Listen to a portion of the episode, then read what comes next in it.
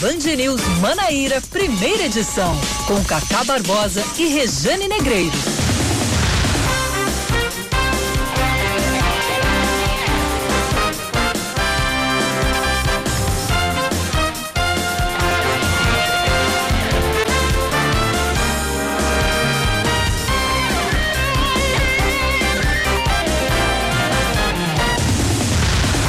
Horas 20 minutos em João Pessoa, 9 horas 20 minutos na Paraíba. Bom dia, bom dia, bom dia. Hoje é segunda-feira, hoje é dia 21, 21 de dezembro de 2020, começando mais um Band News Manaíra, primeira edição comigo, Cacá Barbosa e com ela, sempre ela, Rejane Negreiros. Bom dia, Rejane. Bom dia, Cacá, e bom dia para você que está conosco, começando mais esta semana.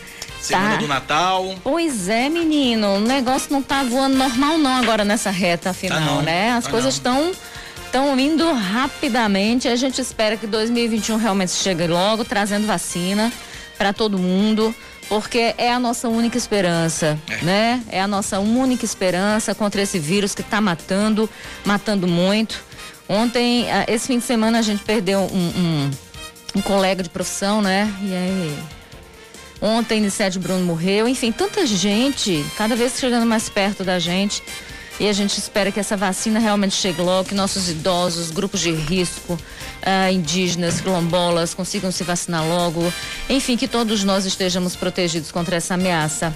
Mas até lá, minha gente, vamos se cuidar, vamos se cuidar. Bom dia. Até porque para vacina não tem pressa. 9h21, vamos aos destaques de hoje. Pois é.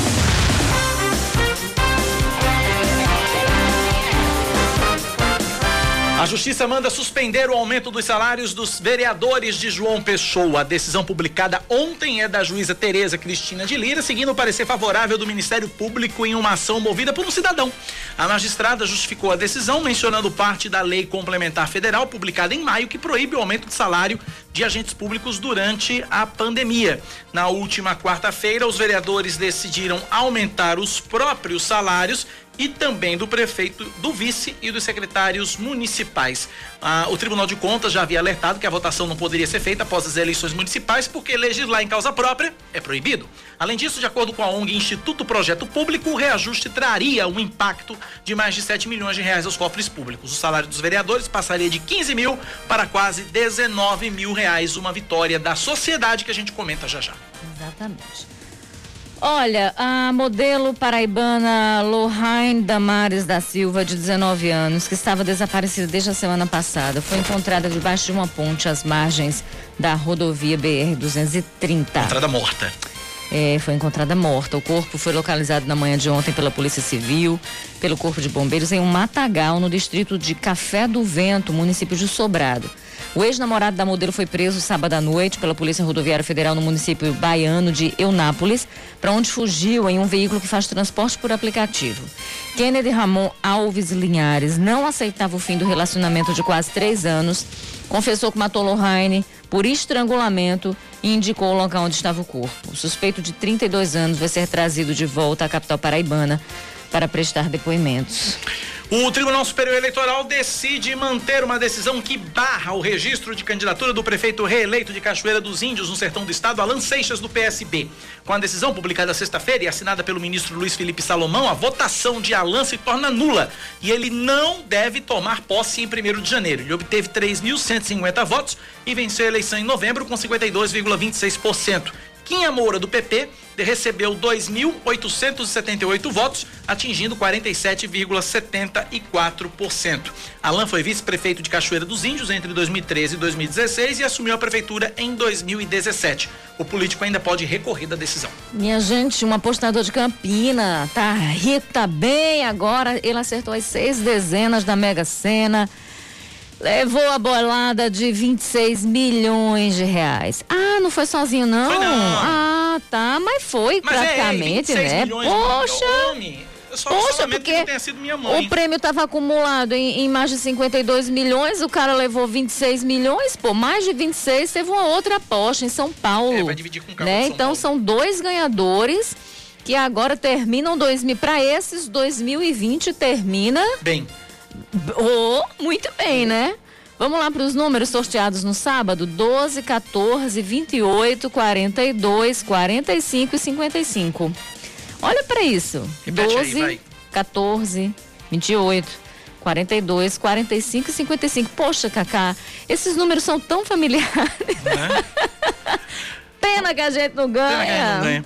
Olha, o negacionismo no combate à gripe espanhola em 1918 está sendo repetido na pandemia da Covid-19. Análise da historiadora e antropóloga Lilia Schwartz entrevistada no canal Livre da Band. Durante a Primeira Guerra Mundial, uma pandemia global atingiu o Brasil duramente. Autora do livro A Bailarina da Morte, a gripe espanhola no Brasil, Lilia acredita que o crescente autoritarismo observado no país retarda o combate a grandes surtos como esse. A professora da USP compara algumas atitudes tomadas pelo governo brasileiro em 1918 e agora. Qual a diferença entre 1918 e 2020? É que se a primeira atitude dos governos foi de negação, a segunda foi de respeito às diretrizes das autoridades sanitárias. As determinações que começam a ser dadas ah, no Rio de Janeiro vão circular pelo país, pelos jornais, e nós não vimos uma autoridade que tivesse dito não vamos seguir, não é preciso fazer nada, ou quem segue é maricas. Isso não aconteceu. Futebol, Rejane. As Belas do Belo são, pela sexta vez, campeãs paraibanas de futebol. A equipe feminina do Botafogo goleou sábado Alto Esporte na final por 7 a 0. Os gols foram marcados por Willis, Ayara, Letícia, Jéssica, Josi, duas vezes, inclusive, Vivian do Alto Esporte marcou um contra. As Belas do Belo já tinham faturado a taça nos anos de 2011, 2015, 2016, 2017, 2018, ou seja, só da elas. 926 na Paraíba. Band News. Tempo. A semana começa na capital paraibana com previsão de sol entre nuvens pela manhã e pancadas de chuva à tarde à noite, mínima de 24 graus, máxima de 30, agora 29 graus neste primeiro dia do verão de 2020, Rejane. Ah, hoje é o primeiro dia? É, o verão começa hoje, Ai, 7, tá, 10, expli 7 tá explicado as chuvinhas do fim de semana, o calor absurdo do fim de semana. Começou hoje. Era o verão que estava chegando. Em Campina, a meteorologia prevê para esta segunda-feira sol entre nuvens, mas não tem nada de chuva não. Mínima de 21, máxima de 31, 27 graus neste momento. Vamos seguindo. 9 da manhã, mais 27 minutos agora na Paraíba. 9911-9207 é o nosso WhatsApp, é o WhatsApp da Band News para você participar e interagir conosco nesta manhã de segunda-feira, 21 de dezembro de 2020, 9911-9207. São 9 e 27 agora. A gente abre esse jornal falando do caso da modelo paraibana que foi encontrada morta próximo ao distrito de Café do Vento. Além da Polícia Civil, policiais rodoviários federais também participam da, participaram das investigações. Quem conta os detalhes pra gente sobre esse assunto, sobre esse caso, é a inspetora da PRF, Priscila Machado. Tá na linha. Priscila, bom dia, bem-vinda à Rádio Band News FM. Bom dia, obrigada. Bom dia, boa semana para todos. Nós que agradecemos você ter nos atendido, Priscila. Eu queria que você trouxesse detalhes sobre essa, essa, essa esse, é, o corpo dessa modelo que foi localizado. Foi ontem pela manhã. Qual era a situação do corpo e em que circunstâncias vocês encontraram o corpo da modelo, Priscila?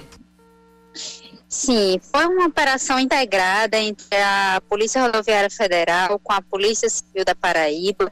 As investigações iniciaram com o desaparecimento da modelo e a, os setores de inteligência, tanto da PRF quanto da Polícia Civil, eh, verificou, levantou uh, que o acusado era o ex-namorado dela e que ele teria utilizado um veículo para fuga.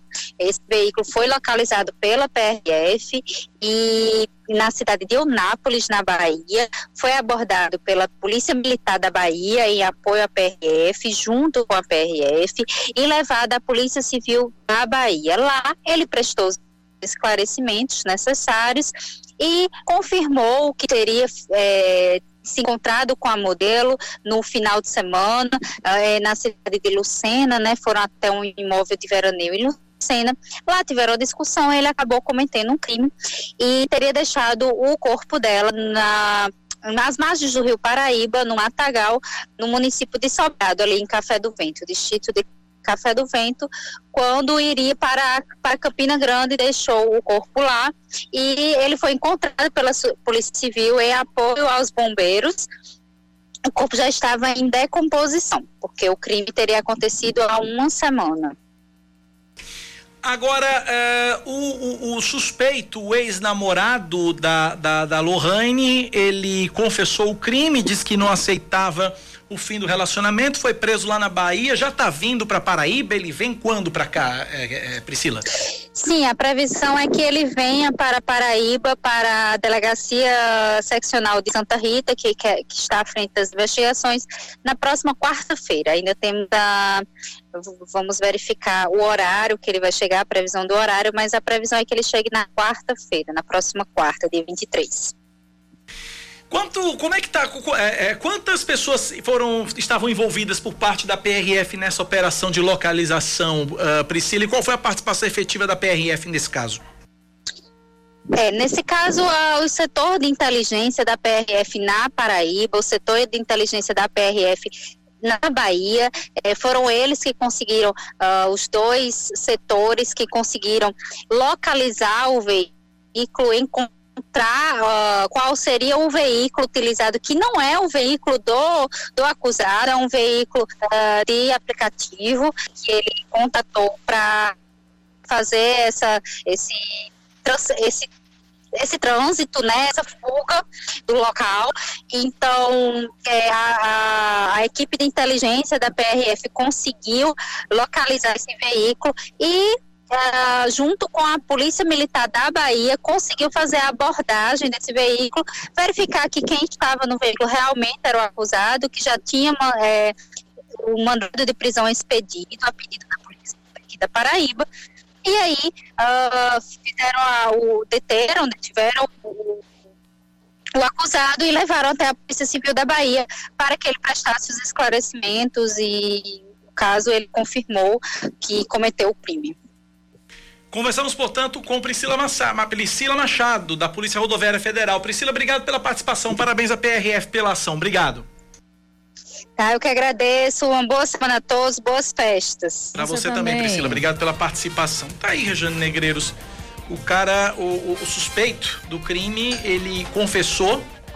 Ele confessou o crime na. Foi preso no sábado, confessou o crime deu a senha de onde estava, deu a localização de onde estava o corpo, a polícia foi em cima e localizou o corpo da modelo já em avançado estado de decomposição. É, pois é, né? A gente, a gente fica pensando onde é que a gente vai parar. A gente fala tanto de empoderamento feminino, primavera árabe, né? E aí essa primavera árabe nos traz a primavera feminina, que nos traz exatamente essa questão desse empoderamento, de luta por igualdade não é luta por superioridade, é luta por igualdade, por respeito, por espaços de poder também. Né? A gente tem falado tanto sobre isso e é impressionante como ainda existe uma resistência que está muito ligada, arraigada a essa cultura machista, essa cultura de morte, essa cultura de posse, né? Que impossibilita a mulher de ser quem ela é, de tomar as decisões que lhe convém né, que aprisiona essa mulher a um relacionamento é, muitas vezes violento, sem amor, sem respeito. E aí quando essa mulher tenta se libertar a ela, é dada a única, a única opção que é a morte. Quer dizer, não é nenhuma opção, né? Não, não é opção. Não, não é opção. É decisão. É, é decisão é, do é, Caba, né? É de um atraso. Então a gente precisa demais debater esse tipo de coisa e a gente precisa sobretudo de uma consciência coletiva, porque a mulher é ensinada a se proteger desde cedo. A mulher é ensinada a se pro... olha, não usa roupa curta não, porque isso pode é, te levar a isso. Olha, não faz isso não, porque senão isso pode te trazer isso. Então a mulher vive na defensiva o tempo todo, como se a culpa por determinadas coisas e violências que acontecessem com ela fosse dela. Então a gente precisa de, uma outro, de um outro tipo de consciência. Por exemplo, quem é que toma anticoncepcional? A mulher, não é? Sim. Para não engravidar. Então eu já, eu já cansei de ouvir é, é, é, relatos de mulheres e de homens dizendo o seguinte: ué, mas ela não se protegeu, a culpa não é minha. Né? Então o fardo da proteção é da mulher. E, e como se o homem não tivesse culpa de engravidá-la. Então a gente precisa mudar essa educação. É, por que, que só as mulheres tomam métodos contraceptivos? Por que não homens tomarem métodos contraceptivos? Então a gente tem que ensinar também o homem a proteger a mulher nesse sentido. Sim, sem dúvida. Né? De respeito, de, de entender que existe ali um outro igual, que também merece consideração, e, que não é objeto. Rejane, eu acho que o nosso papel enquanto homens, né? Enquanto homem, é, o nosso papel é o nosso papel no sentido de proteger a mulher é muito maior. É, a mulher ela ela toma o anticoncepcional e ela se protege apenas tão somente de uma gravidez inesperada. Exato. Nós homens, a partir do momento que nós usamos o preservativo, além de protegermos a mulher de uma gravidez inesperada, a gente protege também de outras doenças. É, é uma, é uma, é uma. Nossa proteção é maior, o nosso papel, nossa responsabilidade enquanto homem é maior nesse momento. É, e aí isso passa pela educação, desde Verdade. sempre. O outro não te pertence. Ninguém pertence a ninguém. Estamos juntos, né? Por uma convenção nossa, queremos estar juntos né? É. Mas tem aqueles daqui de que quando não quer, dois não brigam. É, mas tem um monte de homem babaca aí, Regiane Negreiros, e eu acho uma babaquice. Eu sempre digo isso nos programas de TV que eu apresento. Eu sempre digo isso. Existe uma babaquice na história do ah, não é minha, não é, não é mais de ninguém. Meu irmão, isso não existe é, mais. Isso, isso é a maior babaquice do planeta. Mas isso é a maior idiotice do planeta. É o pensamento mais atrasado do mundo. É porque isso é, é uma cultura. É uma cultura né? retrógrada, é cultura... atrasada, machista. Exato, que precisa ser combatida por meio da educação. Combatida, claro. Desde sempre. Mãe mães e pais em casa, ambos, né, precisam exercer esse papel de, de orientação, de esclarecimento, de respeito ao próximo, sabe? Porque a gente, eu, eu fico pensando, Cacá, a gente está no século 21, né? É. A gente, em tão pouco tempo, graças à ciência, conseguiu uh, uma vacina aí de uma forma tão rápida. Isso não significa que a vacina seja menos eficaz, é que todas as atenções se voltaram para isso uhum. e começou-se a trabalhar muito para desenvolver uma vacina que nos cure da Covid, que nos proteja da Covid. Então a gente vê tantos avanços no campo de, do, do, do, do ponto de vista, no campo da ciência, né?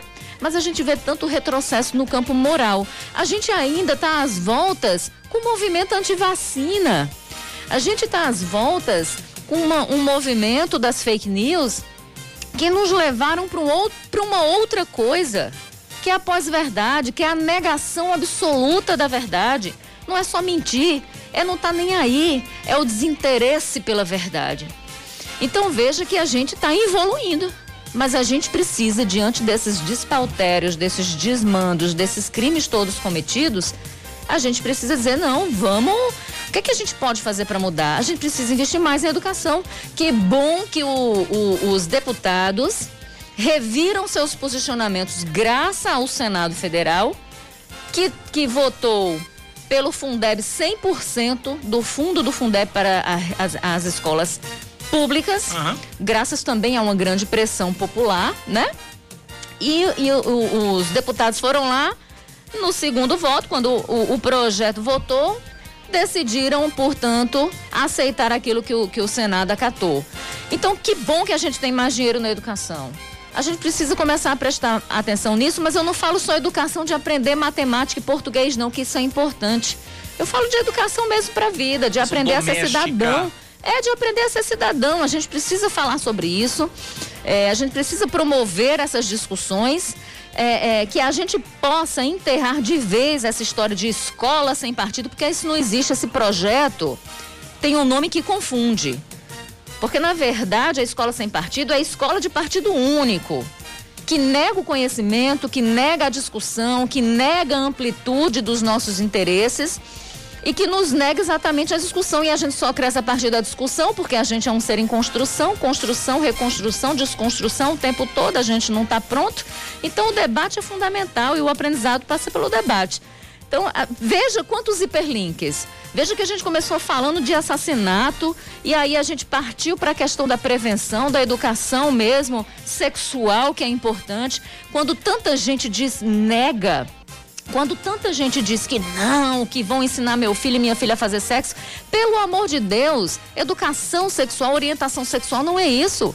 Orientação sexual, educação sexual é mostrar exatamente que tipo de doenças você pode é, você pode adquirir pelo comportamento equivocado, comportamento sexual é, equivocado, ensinar a conhecer o próprio corpo, ensinar a conhecer de repente um, um, quando veja crianças que tiveram acesso a esse tipo de orientação conseguiram identificar existem vários relatos e pesquisas que mostram isso conseguiram identificar que determinados toques não eram naturais e pediram socorro. Ou seja evitaram um mal maior porque elas entenderam que aquilo ali não era legal que não era um toque de amor e de carinho que era uma agressão que era um crime então a gente está falando disso, né? De consciência, de educação. E a gente já parte para o Senado, a gente já parte para a Câmara, a gente já fala de educação. Então vejo como debater política é importante. Porque a política, de uma forma geral, ela rege nossa vida em diferentes campos. Então a gente precisa participar. E essa participação nos confere é, vitórias que são importantes. E já já eu falo disso. Porque graças à participação, graças a ações populares, a gente agora está vendo reajustes concedidos de forma ilegal para vereadores, prefeitos, vice, procurador-geral e secretários caindo por tabela. Já já a gente vai já, falar isso, mas eu tô, eu tô dizendo isso para você ver como tá tudo linkado e como é importante que a gente esteja aberto para esse tipo de coisa. 9:40, vamos para Brasília. Câmara dos Deputados aprova a medida provisória que autoriza a adesão do Brasil ao consórcio de vacinas contra a Covid-19. A correspondente do Sistema Opinião na capital federal, Fernanda Martinelli, está na linha. Fernanda, bom dia para você.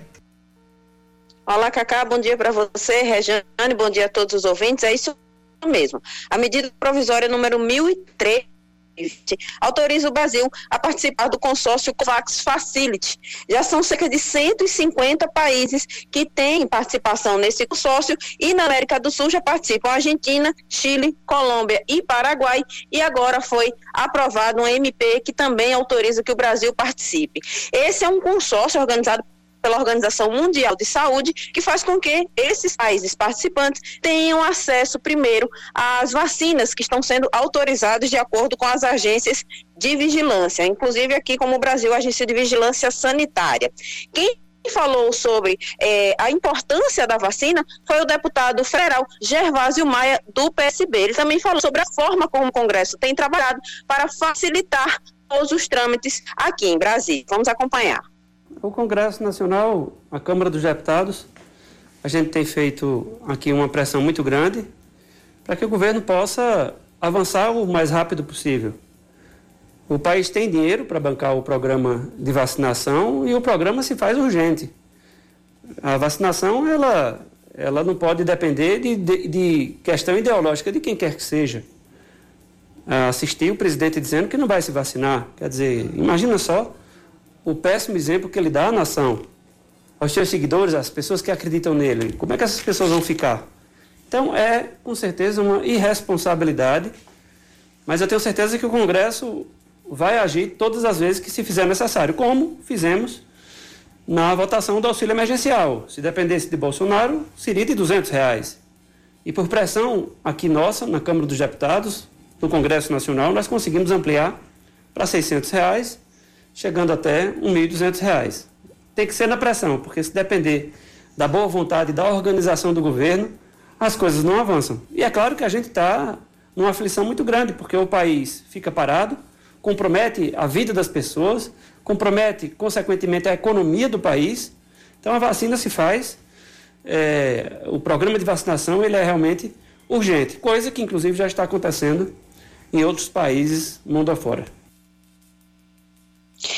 Então, portanto, deputado Gervásio Maia, de acordo com a medida provisória que foi aprovada, Cacai Regiane, o Brasil não é obrigado a comprar as vacinas, mas vai ter cerca de 2 bilhões de doses disponibilizadas sempre que tiver vacina aprovada. Essa MP foi aprovada na Câmara e agora segue para a análise dos senadores. Caso seja aprovada, aí sim vai para a sanção presidencial. Daqui a pouco eu volto para falar sobre a disputa novamente em relação à presidência da Câmara, porque teve anúncio em relação ao apoio ao candidato Rodrigo Maia, que ainda não foi anunciado, mas já vou falar sobre isso. Obrigado, Fernanda. Daqui a pouco você volta direto de Brasília, ainda falando sobre a questão da pandemia. Não tem outra forma de enfrentarmos a pandemia se não for através da vacinação. Essa frase é do governador João Azevedo. É, foi dita durante uma reunião com o prefeito eleito de Campina Grande, Bruno Cunha Lima, do PSD. O encontro de João Azevedo e Bruno na última sexta-feira traçou um plano comum para conter o avanço da Covid-19 enquanto a vacina não chega. Vamos ouvir. Que a gente possa definir a forma e a melhor maneira possível de integrar as duas equipes que têm como missão primeira o enfrentamento da Covid-19. Esse foi o objetivo da reunião, o detalhamento de ações, a montagem de uma agenda que será divulgada proximamente do encontro entre essas duas equipes, para que a gente possa, mais uma vez, agora nesse repique de contágios e de casos que estão acontecendo no país inteiro, a gente possa dar a mesma resposta que nós demos anteriormente, lá nos meses de maio, junho, Assim como João Pessoa, Campina Grande vai ser um dos primeiros municípios a receber as primeiras doses da vacina. O prefeito eleito Bruno Cunha Lima garantiu que já trabalha na questão da logística de vacinação. A política de prevenção e de combate a esse repique, esse aumento no número de casos de contágio do coronavírus e também falando sobre a política de vacinação, de imunização da população paraibana em específico das pessoas de Campina Grande, assim que a Agência Nacional de Vigilância Sanitária eh, liberar, promover a liberação das primeiras vacinas, dos primeiros lotes, o nosso compromisso de garantir aos campinenses, aos paraibanos, no caso do governo, a vacinação, assim como eu disse que as vacinas forem liberadas e forem entregues pelo Ministério da Saúde Aproximadamente 90 milhões de doses de vacinas contra o coronavírus são previstas até março pelo Ministério da Saúde. Semana passada, o plenário do Supremo Tribunal Federal decidiu que a vacinação deve ser obrigatória. No total, 10 ministros votaram nesse sentido, com exceção de Nunes Marques. O ministro Ricardo Lewandowski, atual relator do caso, destaca que ninguém deve ser coagido a se imunizar. No entanto, a corte decidiu que estados e municípios podem adotar medidas restritivas contra quem se recusar a tomar a vacina. Mas, Rejane, encontro importante entre João Azevedo e Bruno Cunha Lima, mostrando aí, ah, dando exemplo aí de que os palanques devem ser desarmados e que o momento é que todo mundo se una, a necessidade é que todo mundo se una, que todo mundo se dê as mãos para combater esse vírus que não tem partido. Exatamente. Não tem partido, não vê quem está pela frente, simplesmente sai engolindo tudo, né? Uhum. A gente sabe que, obviamente, as pessoas é, que vivem em situação de vulnerabilidade, os mais pobres, estão mais sujeitos né, a, a, contrair a doença e desenvolver, inclusive, a forma grave da doença. Uma série de pesquisas mostra isso, exatamente porque são pessoas que é, têm uma série de comorbidades e acabam entrando no grupo de risco. Então, tem, não tem acesso à saúde, a tratamento de qualidade e acaba é, é, é sendo muito mais impactada pela Covid-19 do que outras outras outras populações. Agora veja como é importante. Eu lembro que assim que o Bruno Cunha Lima ele foi eleito, a primeira entrevista que ele deu foi a gente, né? E ele disse o seguinte: olha, é, eu sou do diálogo, estou aberto ao diálogo. E eu espero que a partir de agora exista uma relação que seja saudável e que investimentos que não vieram para Campina Grande nos últimos 10 anos, eles comecem a vir. Então esse é um passo muito importante que o Bruno dá para dizer o seguinte: vamos conversar. A campanha acabou, somos de partidos distintos, mas não precisamos ficar em cima de palanque os próximos quatro anos, né? Os próximos anos, os anos que virão. Aqui a gente precisa atuar junto, né? Em parceria defendendo, claro, os interesses de cada lugar, mas, por exemplo, o desenvolvimento de, de Campina Grande, né, a melhoria dos índices de Campina Grande é o desenvolvimento da Paraíba. Então, isso interessa para o governo do estado também, não é verdade? Então, é muito interessante, é, é, é importante, sobretudo, que exista essa aproximação e esse diálogo respeitoso e republicano, de forma que as coisas possam andar porque a gente tem um problema sério. Campina Grande é, é uma das cidades que mais concentram aí a Covid-19 depois de João Pessoa, né? Faz parte daquela, acho que é, é a, a segunda macro-região, né? Uhum. Que concentra vários outros municípios. É, chegou a concentrar os, a, o segundo maior número de casos, e aí agora a gente está tendo ali a, a terceira macro-região, que inclui o sertão do estado, com repique muito grande de casos e lotação de UTIs, mas é importante que exista essa parceria, é importante que exista esse diálogo, é importante que todos se deem as mãos e caminhem juntos e estejam juntos né, nesse enfrentamento à doença que atinge todo mundo e que, como você diz, não tem partido né, e, e, e, e tem causado grandes danos sociais e econômicos, né? 9 da manhã, mais 49 minutos agora na Paraíba, 9h49. Você ouvinte continua interagindo com a gente pelo nosso WhatsApp, 9911-9207. 9911-9207. São 9 e 50 na Paraíba, 9 da manhã, mais 50 minutos. Trazer algumas informações rápidas aqui para a gente falar um pouquinho de política, Regiane Negreiros. É, o deputado estadual Caio Roberto, do PL, ele pediu licença na Assembleia Legislativa licença de 121 dias. Peraí. Caio Roberto. Peraí. E ele voltou? Ele atuou? Porque ninguém vê Caio. Ninguém vê Caio, pois é. Né? Pois é. Ele vive de licença, agora ele oficializou. Essa é, é a questão. Sabe, eu, eu, lembrei daquela história da nossa época, eu não sei se o ouvinte vai lembrar. Onde está o Wally? Onde está o Wally? Pois é. Porque a então, gente procura Caio. O invisível Caio Roberto, sim, ele existe e é deputado estadual. ele pediu licença, oficializou, de 121 dias. E aí, quem permanece na casa como deputado estadual é Júlio Roberto do MDB. Júlio que estava uh, no lugar de Ranieri Paulino, que havia pedido licença para tratar de saúde, para cuidar da campanha do pai Ranieri, que acabou não vencendo a eleição na prefeitura de Guarabira, Rani, é, é, que acabou não vencendo. Ranieri volta à Assembleia e Júlio Roberto, que é lá da região de São Bento, filho do ex-deputado e ex-prefeito de São Bento, Márcio Roberto, segue como deputado estadual na Assembleia. Mais 121 dias para Júlio Roberto, Rejane. Pois é. Que bom, né? Que, olha, eu, eu fico imaginando o que, que se passa pela cabeça de um eleitor e eu espero que se passe algo que votou ah, neste cidadão para representá-los. Porque ele está ali porque foi votado e muito bem votado e representa uma grande parcela de população. Uhum. Né? Então é bom que se comece a prestar atenção nisso tudo, porque a gente não vê a atuação do parlamentar nem dele na Assembleia Legislativa, estamos nem falando do de pai. Roberto, nem do pai em Brasília, que é o deputado Wellington Roberto, que a gente Exatamente. mal ouve, mal vê, mal se fala nele. Agora mesmo na votação do Fundeb, na primeira, acho que o, o, Roberto, o, o pai não estava, o Wellington Roberto não estava presente, votou agora nessa segunda. E felizmente seguiu o pensamento do Senado, se não me falta, se não me falha a memória. Mas eu vou buscar aqui para não estar tá falando besteira. Agora, agora tivemos aí um, longos dias, a gente sabe, de sessões remotas, mas a gente não viu o deputado em nenhuma delas. Pois é. Procura-se um deputado. Procura-se um porque deputado. Porque não existe. E agora formalizando, portanto, essa, essa, esse afastamento. Então a gente espera que os eleitores observem isso, para não estar tá dando cheque em branco para uma pessoa que não está representando a contento o seu papel, né?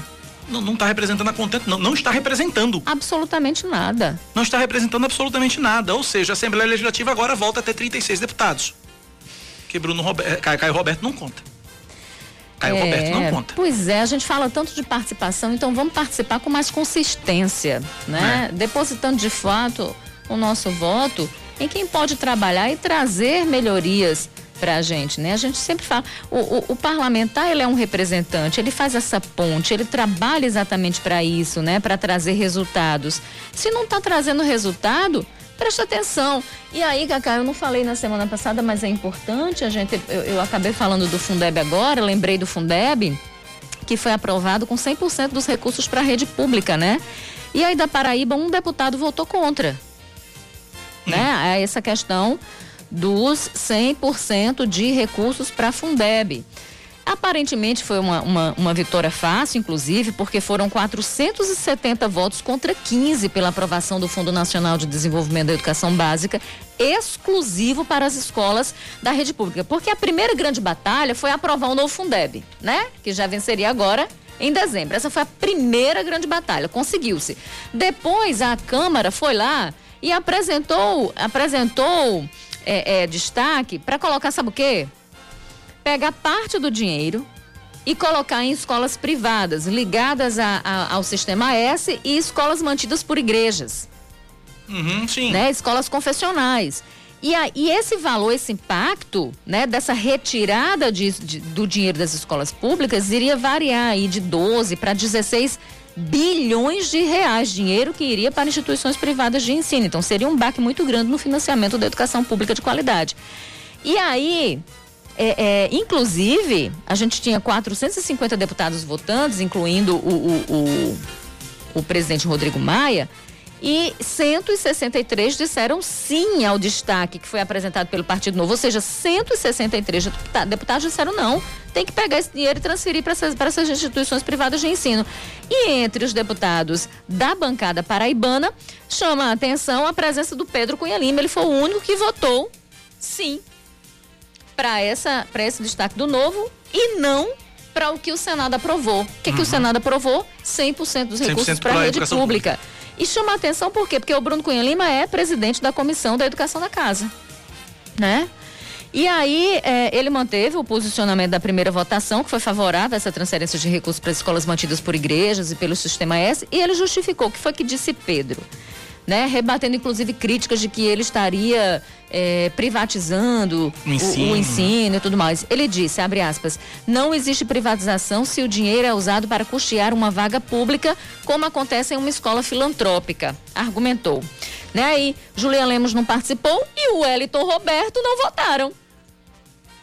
Aí, o Wellington Roberto não estava lá para votar, um assunto de tamanha importância.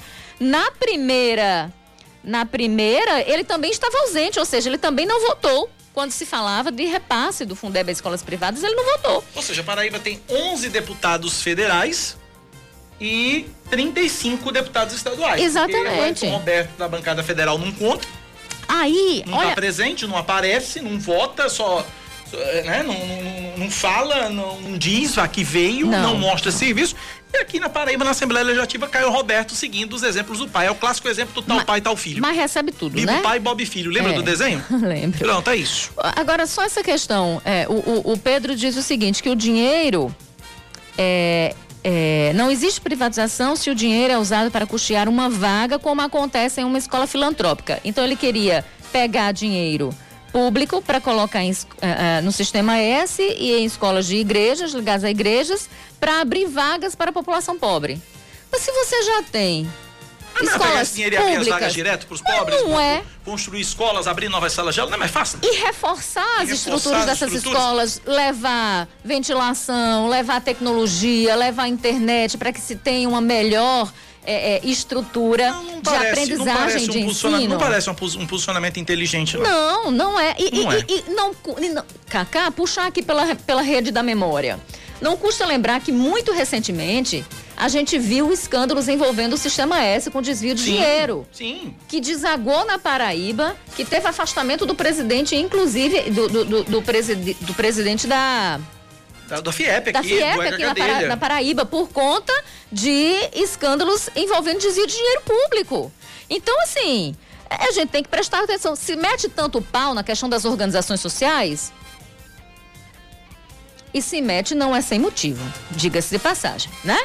Não é sem motivo, é sem porque motivo. a gente sabe que houve frouxidão, houve descontrole e houve corrupção. Agora, como é que você critica um modelo e você não critica o outro? Que, que a gente acabou de ver escândalos envolvendo também aí repasses de recursos do sistema S, desvios de recursos do sistema S. Ou seja, é, é, é, não, não, me parece, não me parece, eu, eu não consigo ligar, ligar é, ler com cré nessa dá, é história, é difícil, não, difícil, né?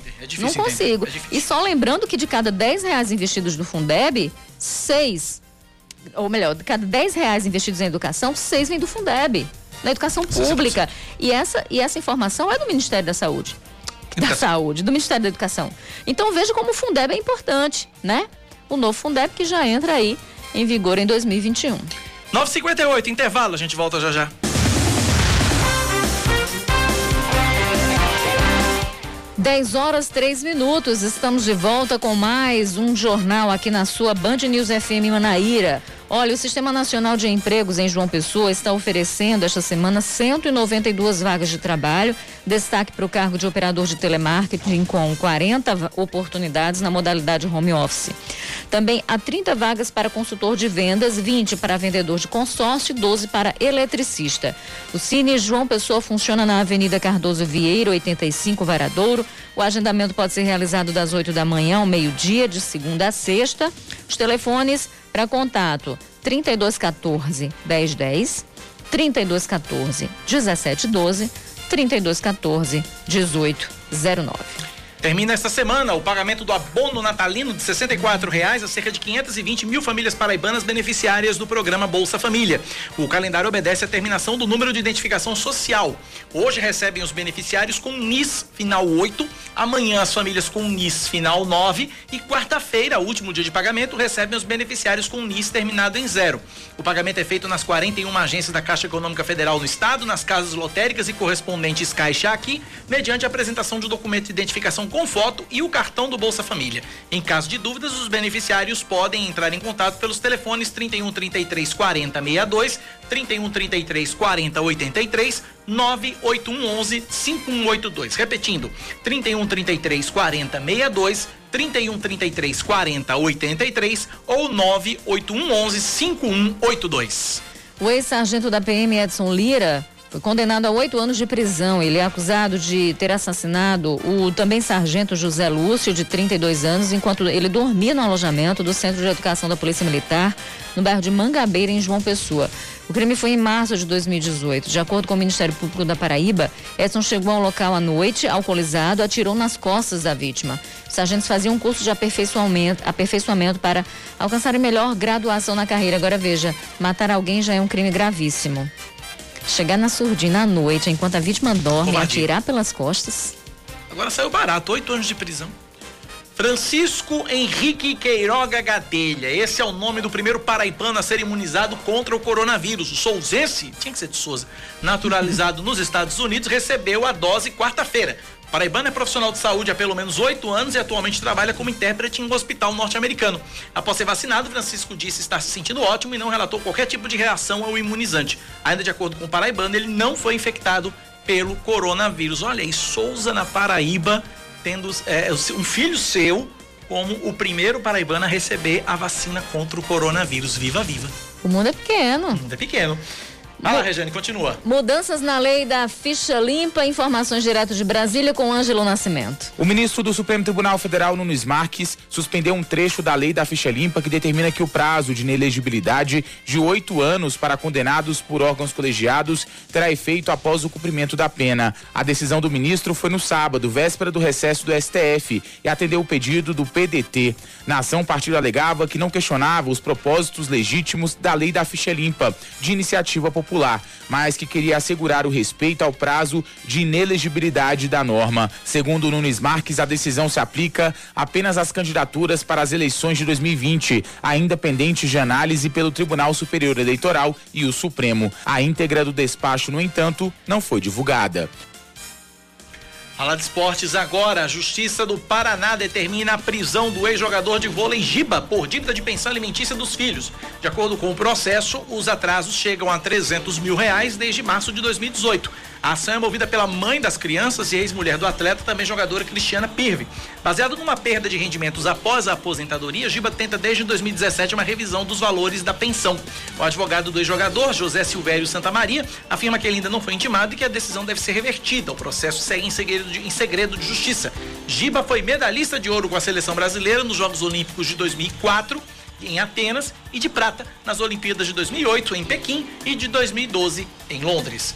10 da manhã, 7 minutos na Paraíba, 10 e 7. 9911-9207 é o nosso WhatsApp. 9911-9207 é o WhatsApp da Band News FM Manaíra. Vamos falar agora sobre o aumento dos salários do prefeito, do vice, dos secretários, dos vereadores a juíza Tereza Cristina de Lira Pereira Veloso acabou com a festa e resolveu suspender o reajuste. Samara Gonçalves tem as informações. Bom dia, Samara. Bom dia, Cacá. Bom dia, Rejane e a todos os ouvintes da Rádio Band News FM.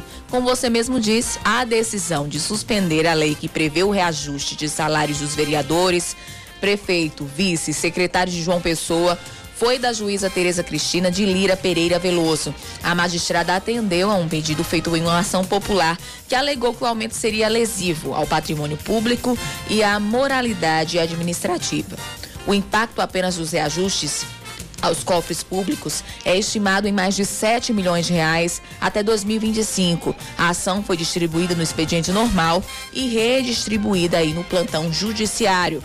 Antes, a juíza Flávia da Costa Lins Cavalcante, titular da primeira vara da Fazenda Pública da capital, notificou a Câmara Municipal para que, no prazo de 72 horas, apresentasse explicações sobre a aprovação do reajuste. Na decisão, a juíza levou em consideração uma lei complementar federal publicada em maio que proíbe o aumento de salário durante a situação da pandemia da Covid-19.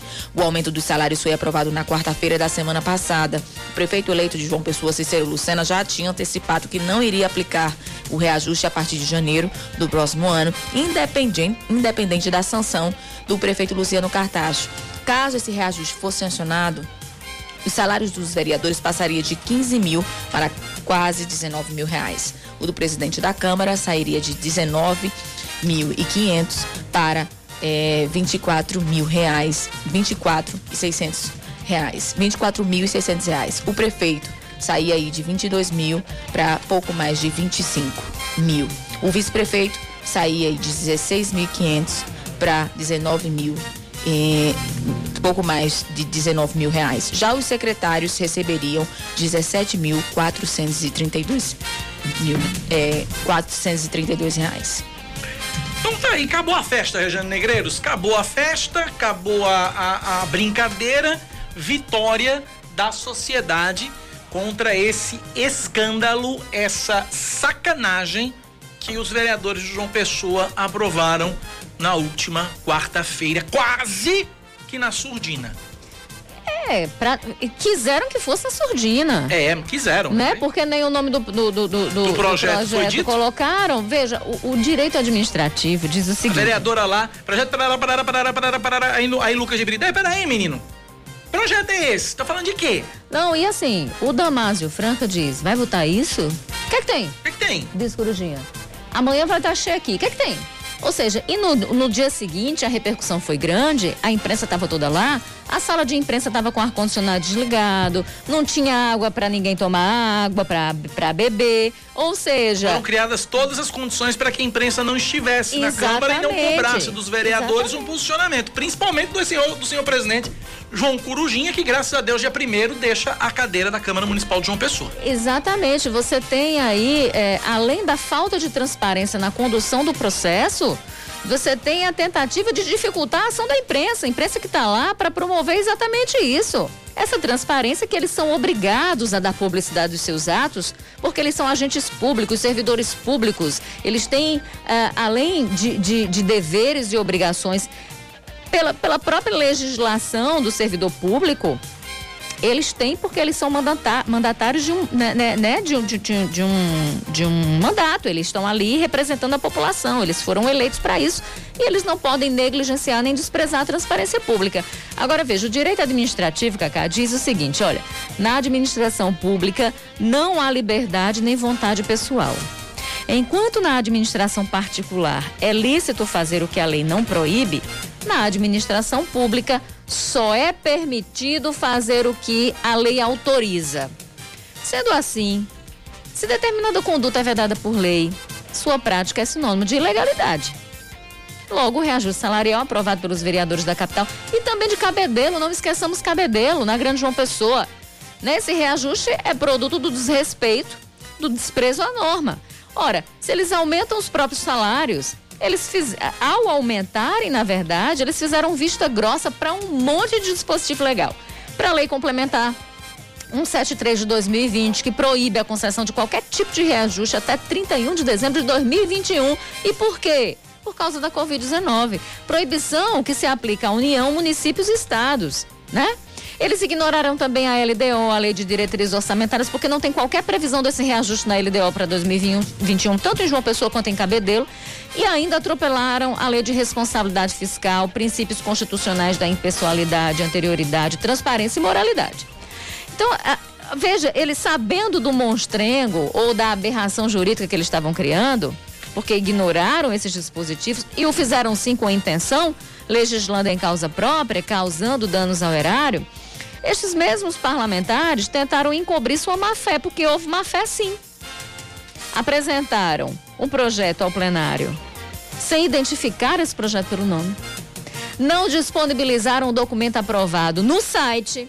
E essa denúncia foi feita, inclusive, está, ela consta nas ações populares que foram movidas, com o interesse de anular essas ações que causam dano, dano grave aos cofres públicos. Está lá, procuramos o Instituto Público, o projeto público, disse a gente procurou em todo canto, a gente pediu a lei, o projeto de lei que eles apresentaram, e não está em canto nenhum, sequer está disponível no site da casa, que era para estar tá disponível no site da Câmara e não está. E o impacto é grande. Mais de 7 milhões de reais aí aos cofres públicos. Então, assim, ah, querer reajuste não é pecado. Claro que não, todos nós queremos. É. Mas veja, reajustar 25%, né? Em 25% um salário no meio de uma crise sem precedentes falta de respeito. Quando você tem um salário mínimo que, que, que, que deve aumentar, não, não deve aumentar nem 45 reais, Cacá. 45 reais dá pra quê? Eu sei que isso faz diferença em quem não tem nada ou quem tem muito pouco, mas é um miserê.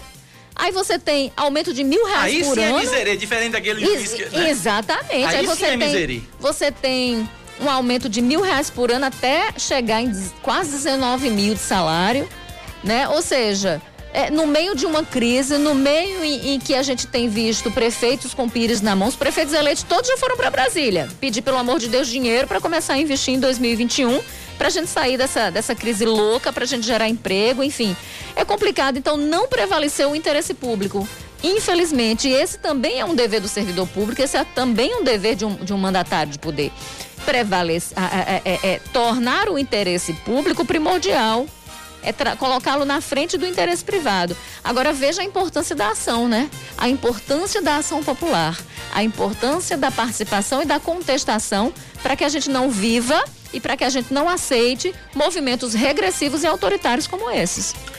O bom disso tudo é que em Cabedelo também um reajuste foi barrado. Exatamente. Né? A, a decisão também da juíza plantonista Tereza Cristina de Lira Veloso. Isso. Ela é, também, é, lá em Cabedelo, os vereadores se deram dois mil reais de aumento, o salário passaria a ser de dez mil reais. E aí o presidente da casa 15 mil, é, além de os O presidente da casa ia ganhar mais que o prefeito. Pois é. Reajuste também prefeito, reajuste 25% aí, além de pagamento de 13 terceiro e férias. E esse foi na calada da noite, foi viu? Na calada na, da aqui noite. foi na quarta-feira, lá eles fizeram na quinta-feira à noite. E aí teve inclusive um. um, um... Teve e-mail que foi, foi, foi disparado pra todo mundo. Foi um vereador de oposição disse: Eu recebi esse e-mail tarde da noite já, fazendo a denúncia. E aí um, um, advogado que entrou também com a ação aqui em João Pessoa, entrou com a ação lá, que é o Rogério Estevam. Ele entrou com a ação popular. Ele, Rogério, CPF, entrou, disse, a, lei me permite que eu faça, ele entrou e a, a justiça também acatou aí o pedido desse, desse de, de, do Rogério. E aí juntando câmaras de vereadores de lá com a daqui de João Pessoa, prejuízos aí superiores a 10 milhões de reais, ou seja, é dinheiro que não sai mais, pelo menos por enquanto, dos cofres públicos para esse objetivo, para esse fim. Vitória da sociedade.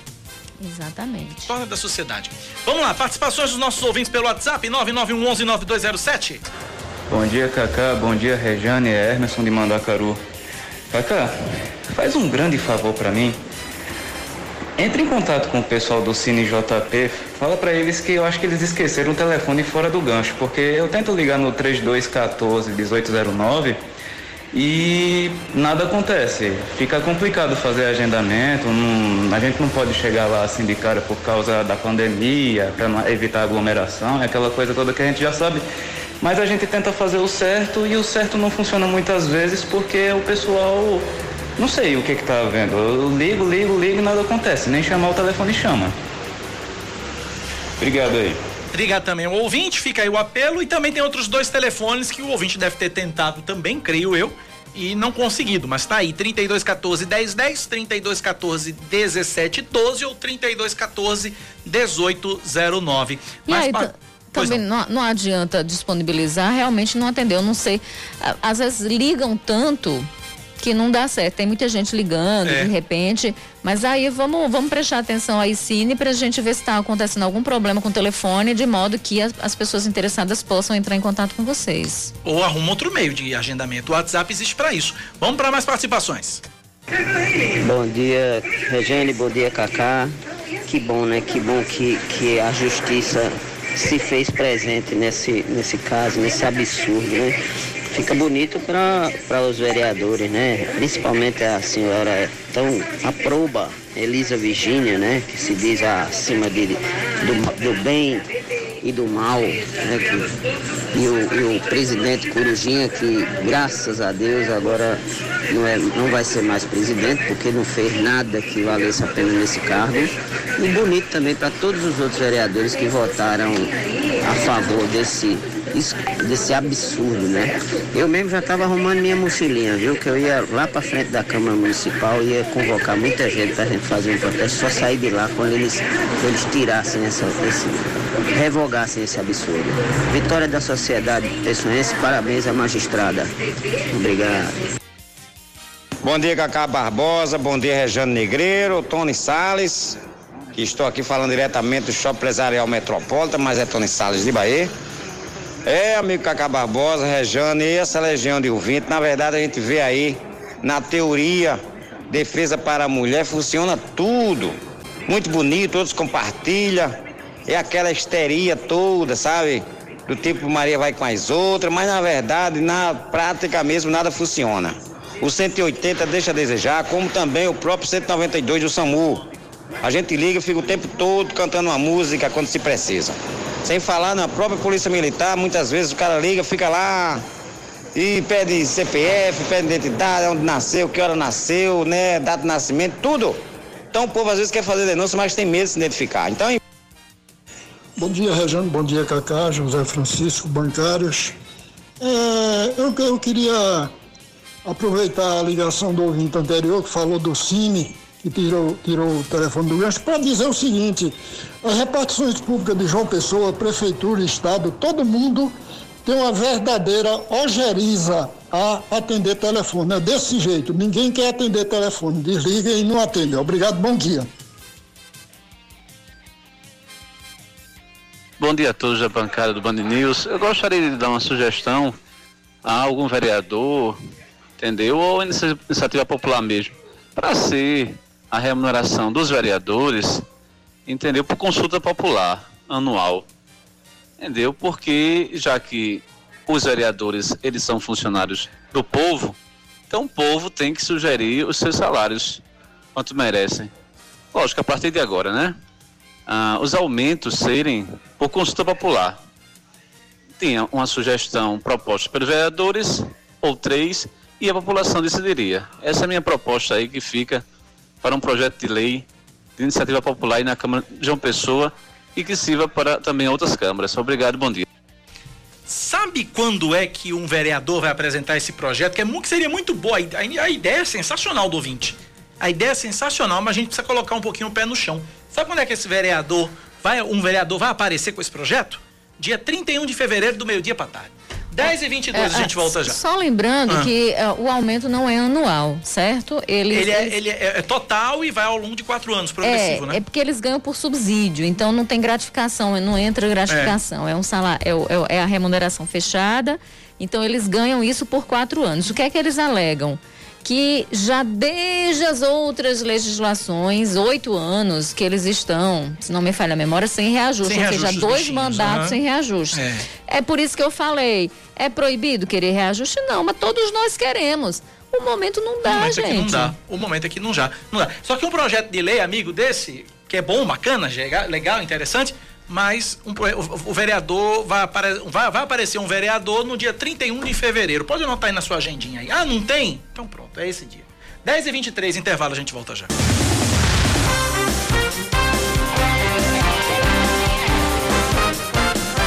10 horas mais 27 minutos na Paraíba. Paraíba registra 327 novos casos de Covid-19 e 10 mortes, sendo oito delas de fato nas últimas 24 horas.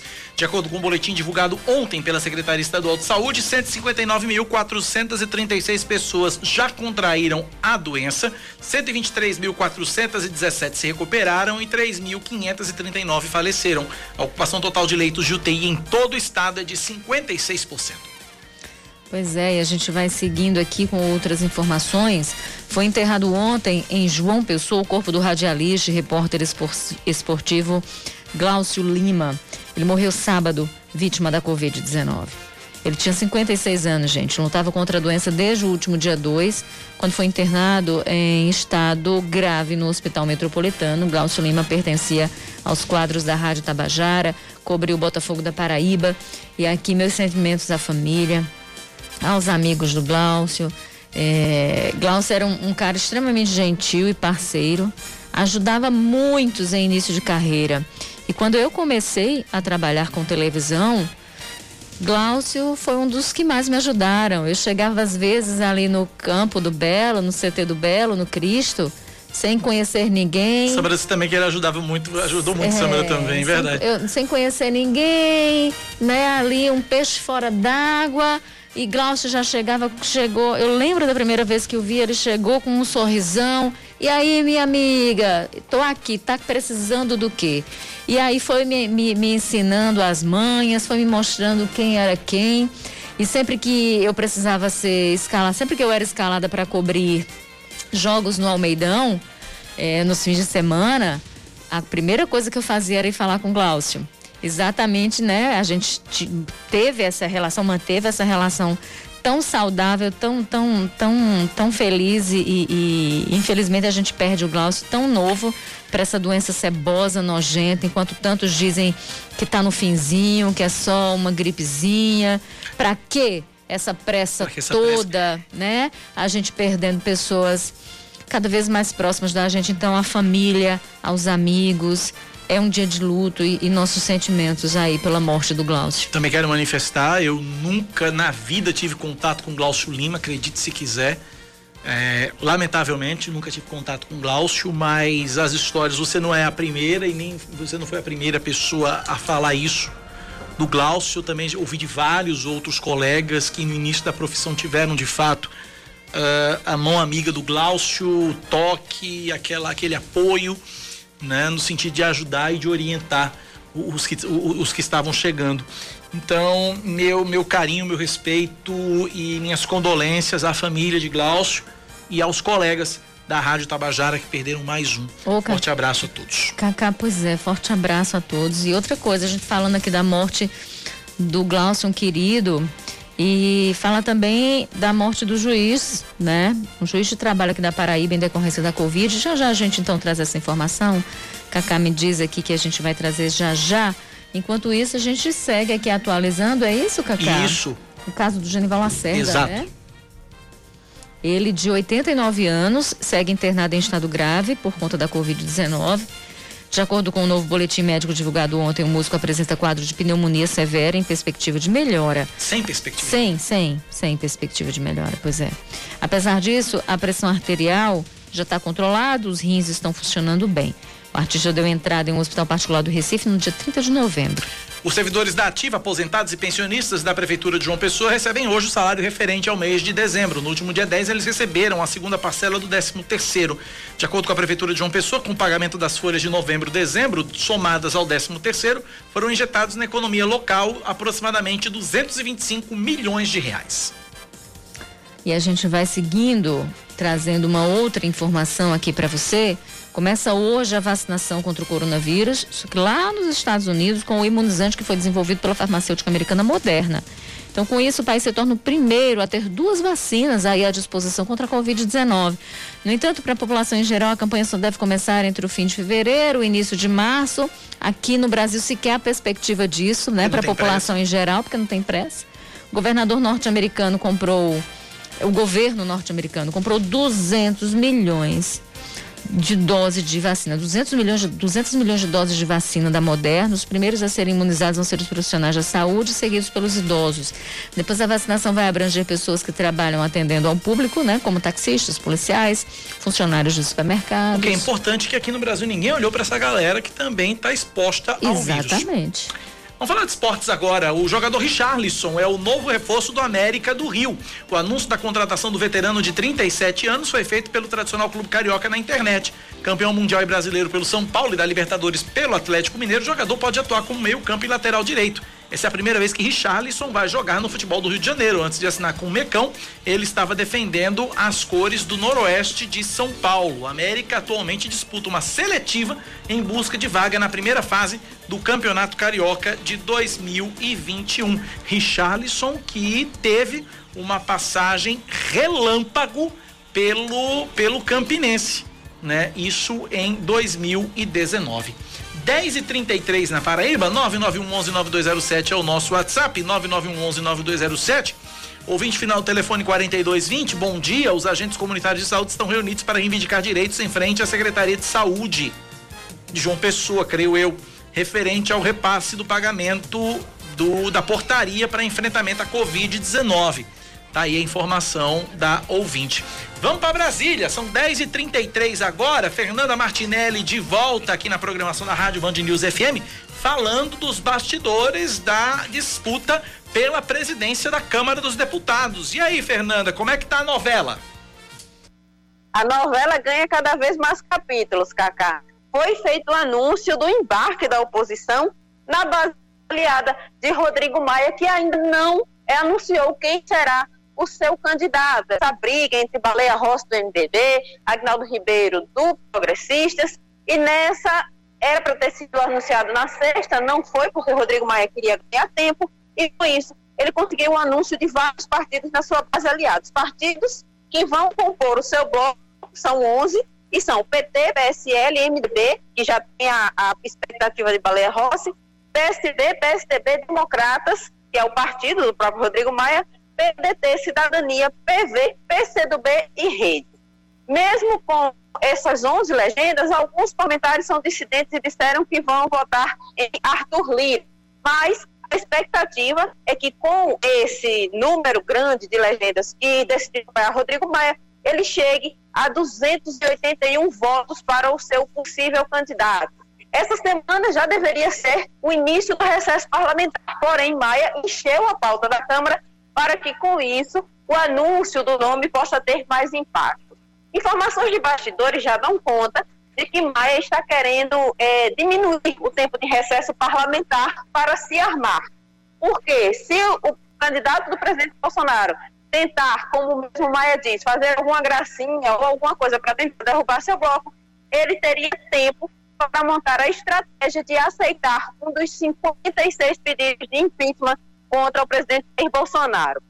A grande estratégia de Maia seria sair da presidência da Câmara marcando história, porque se for aberto um processo de impeachment nesse momento, o Congresso teria que, além de não ter recesso, parar por pelo menos seis meses para tratar sobre esse tema. O jogo político aqui do Congresso Nacional tem sido muito intenso, são muitas reuniões. E Maia está guardando esse nome a sete chaves, aguardando a hora de anunciar, justamente para criar musculatura e tentar derrubar. A briga agora não é mais entre Rodrigo Maia e Arthur Lira. A briga passou a ser entre Rodrigo Maia e Jair Bolsonaro. É nítido que existe esse clima de tensão e essa disputa só vai acabar quando for decidido quem será o próximo comandante da Câmara dos Deputados, Cacá Rejane.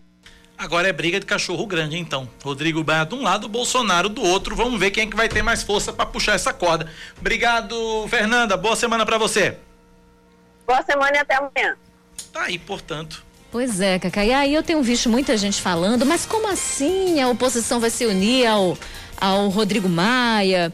Como assim, por exemplo, criticando muito aí a possibilidade do PT chegar ali, né, para dar apoio agora a Rodrigo Maia, porque o Rodrigo Maia se coloca francamente como oposição aí ao candidato do ao Jair Bolsonaro, que tem candidato, que é o Baleia Rossi. E a gente tem que lembrar que apesar do Agnaldo ter votado é, em desfavor de Dilma na história do, do, do, impeachment, ele votou pelo impeachment de Dilma Rousseff.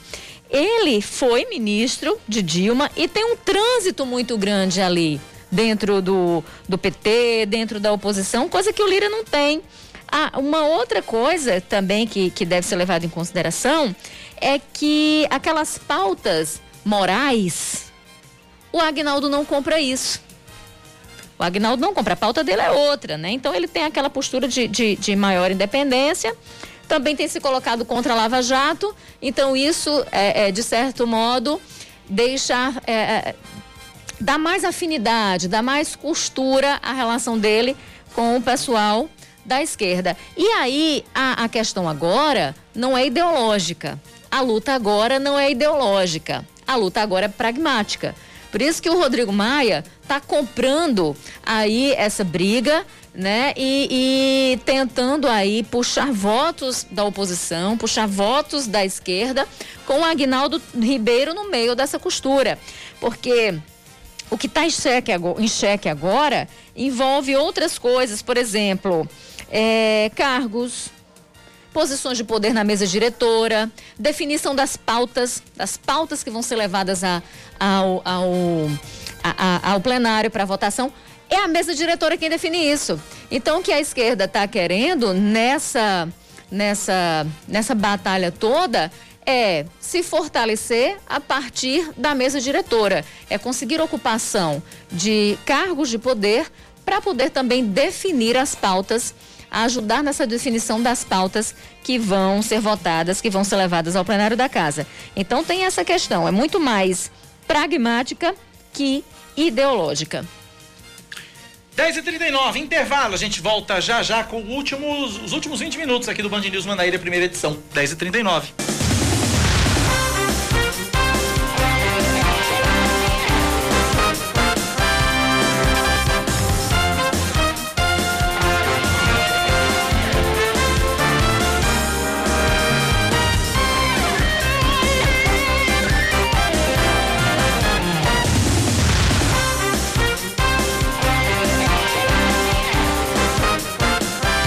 10 horas mais 42 minutos na Paraíba, 10 e 42 A Polícia Militar encerra uma festa clandestina que estava sendo realizada ontem à tarde no Seixas e apreende armas de fogo e entorpecentes. No, encontro, no evento também estavam sendo descumpridas as medidas sanitárias de combate à Covid-19. Policiais militares apreenderam dois revólveres calibres 38 e 22 e 18 munições. Também foram encontradas porções de cocaína, maconha e crack, comprimidos de artane, LSD e ainda 14 litros de loló e maquineta de cartão de crédito. Todo o material apreendido foi levado junto com duas pessoas detidas para a central de flagrantes no bairro do Geisel. A galera queria ficar com 14 litros de loló.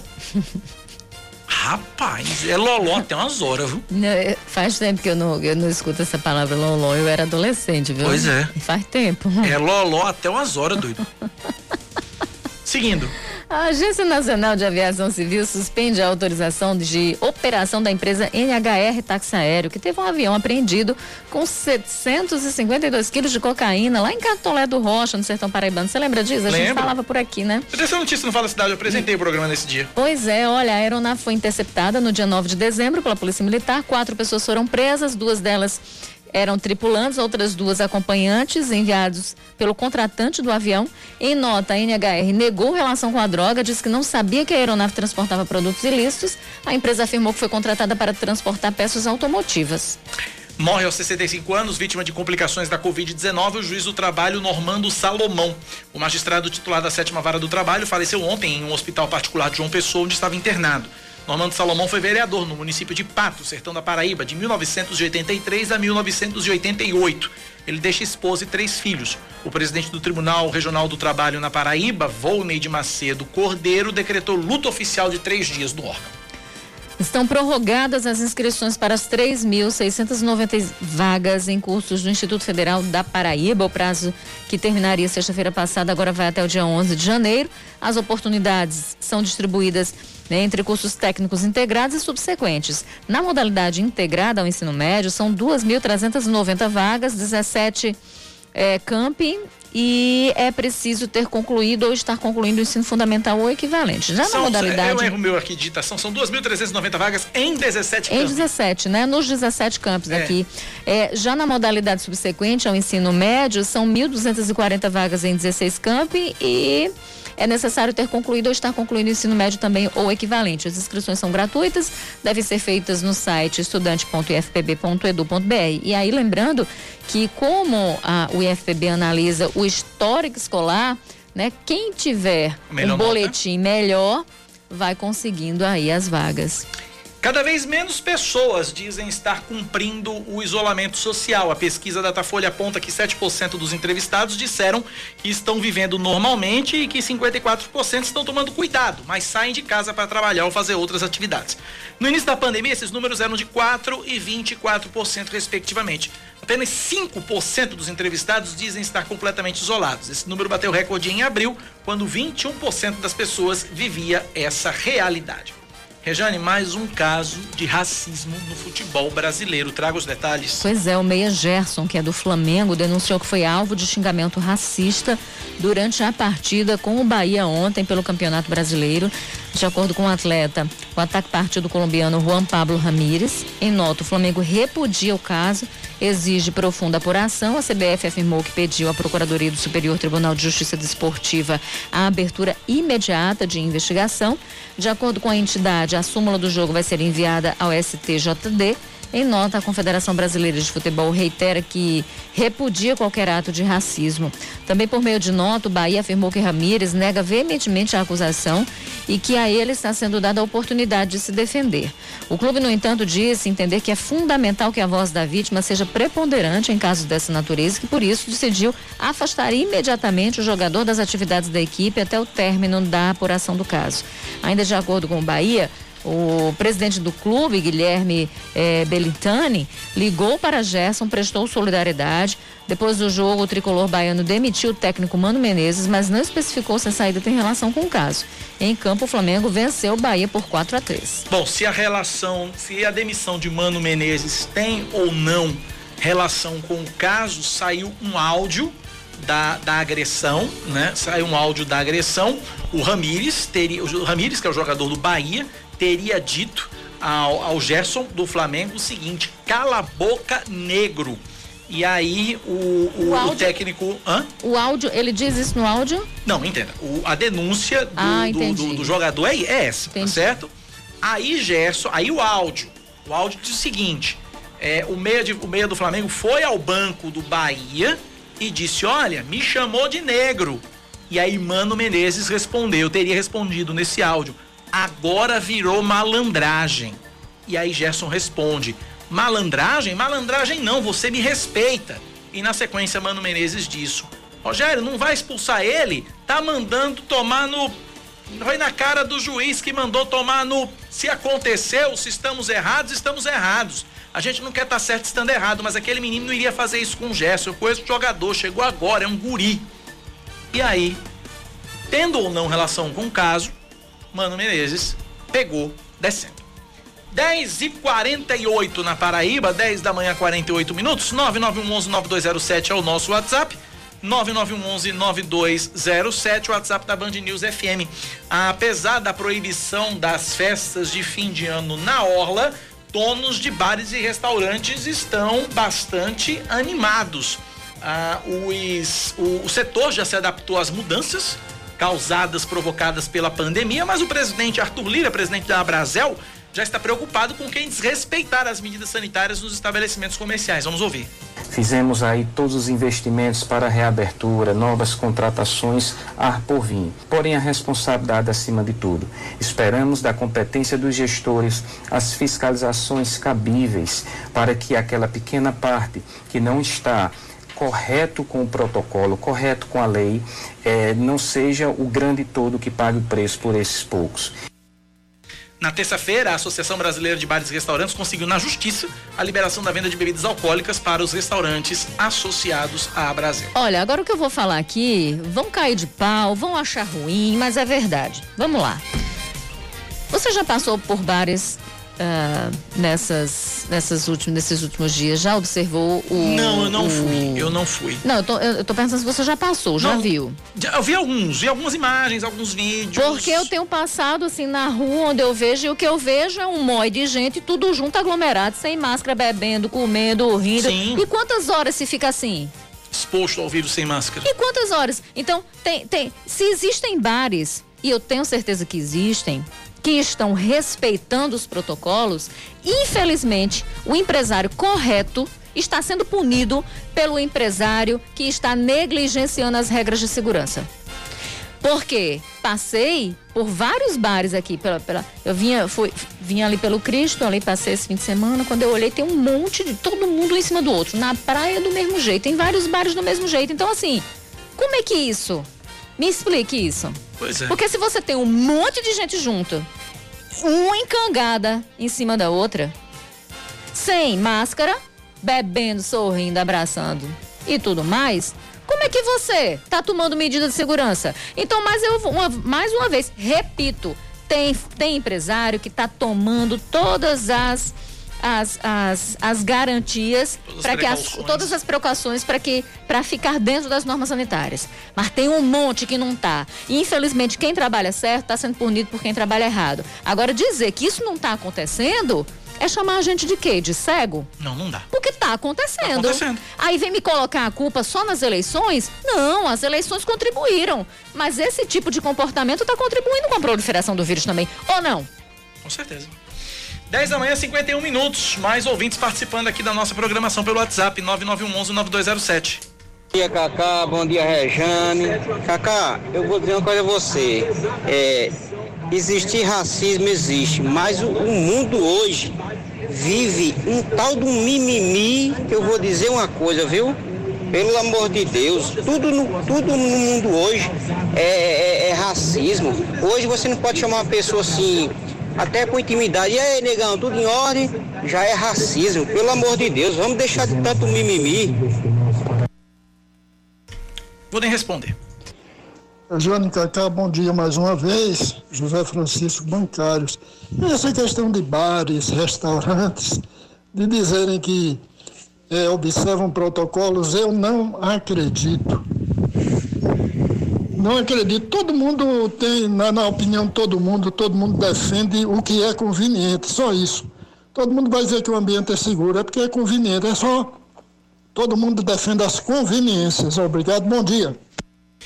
Olha, é, existem, existem estabelecimentos, existem estabelecimentos e é preciso fazer justiça. Nós, nós o fizemos aqui quando dissemos que os empresários que trabalham correto pagam pelos que não trabalham de forma correta, mas existem vários estabelecimentos que estão trabalhando da forma correta e da forma como deve ser. É, e existe É, um monte que não tá. Tem um monte que não tá. Ah, Mas- isso é foda. É, é, agora, agora você dizer que, que nem- ninguém está trabalhando dessa forma também não é justo.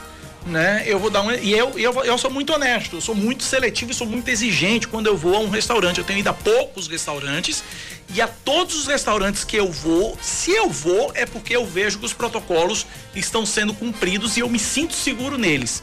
Eu vou dar um exemplo, não vou fazer propaganda aqui, mas existe uma cafeteria que eu vou e que é um atendimento e é um cuidado com o- o- os protocolos, uma coisa fantástica. É. Você chega na cafeteria, você chega na cafeteria, que é onde eu que é a que eu, que eu frequento, que as pessoas, que você chega, o, o atendente ele já chega com o paninho, o álcool para higienizar a sua mesa e a cadeira que você vai sentar e os protocolos são seguidos, existe o distanciamento entre as mesas, existe todo um cuidado. Não, Cacá, né? eu existe todo observo um isso. respeito a, a- a isso. Eu observo então, isso. é, é- é- é, existe sim uma parcela pequena de, de estabelecimentos e de empresários que estão trabalhando como deve ser. É, eu observo isso em cafeterias, em docerias, né, salgaterias, restaurantes, mas eu não tô observando isso em bar. Não, bar é difícil. Eu tô falando de bar. Aí pega a turma lá solteira, o caba solteira, a mulher solteira, tudo doido pra beijar na boca, conversando e abraçando. E o bar tá vai acontecendo. social. É, não, que distanciamento Não vai, social? não vai. Se eu tô indo pra. Se eu tô indo pra galera. E outra coisa, tem música ao vivo. E aí Não, como é que o cara e vai? você tá lá, ó, bebendo. Aí no início, não, vamos, levantou da mesa, bota a máscara. E, e tem ninguém, tem ninguém preocupado mais com isso. Eu tô falando, eu tô falando. E aí você vai, fica duas, três, quatro, cinco horas num bar sem máscara, se movimentando, dançando, chegando, pá, agarrando. Pronto, acabou. Acabou-se. Vamos seguir falando das festas de fim de ano. Esse ano, por causa da pandemia, a Prefeitura de João Pessoa não vai autorizar a instalação de tendas nas praias. O diretor de serviços urbanos da SEDUB conversou com Oscar Neto e Aline Guedes e ele destacou que o órgão, a SEDUB, se prepara para fiscalizar e realizar um trabalho de conscientização durante o Réveillon. Vamos ouvir. Essa semana, o Ministério Público de Campina Grande também emitiu um alerta para que a prefeitura não realizasse as festas e também lá na cidade, é, inclusive esse assunto ainda não está nada definido. E aqui em João Pessoa, para os ouvintes que pretendem sair de casa, é, é, enfim, a, a recomendação é ficar em casa, fazer aquela, aquela comemoração sem aglomeração com a família, enfim. Em João Pessoa, como é que vai funcionar? O que, que pode e o que não pode nas festas de fim de ano na capital paraibana? Em relação ao fim de ano, Réveillon na cidade de João Pessoa, a gente abriu um cadastro para que as pessoas, as famílias, pudessem de forma gratuita ter acesso à autorização em relação a colocar aquelas tendas e tradicionalmente acompanhar o Réveillon e a queima de fogos na cidade de João Pessoa. Esse ano, com cancelamento, seguindo a orientação dos órgãos de saúde do município e do estado, para que se evite aglomeração em relação ao aumento de casos do coronavírus, a prefeitura não vai estar autorizando para que as famílias possam estar colocando tendas na orla de João Pessoa, sobretudo ali no Cabo Branco e Tambaú. Então a gente pede a colaboração da população, a consciência da população, para que efetivamente as pessoas não tendo autorização, no dia 31, a gente vai estar com as equipes lá da CEDUB orientando as pessoas desde o dia 30, logo cedo e dia 31, para que as pessoas não botem tendas lá, para que a gente possa evitar aglomeração e que se adapte mais uma vez para em casa, com as famílias, com segurança, com proteção, a gente faça o Réveillon nas nossas residências.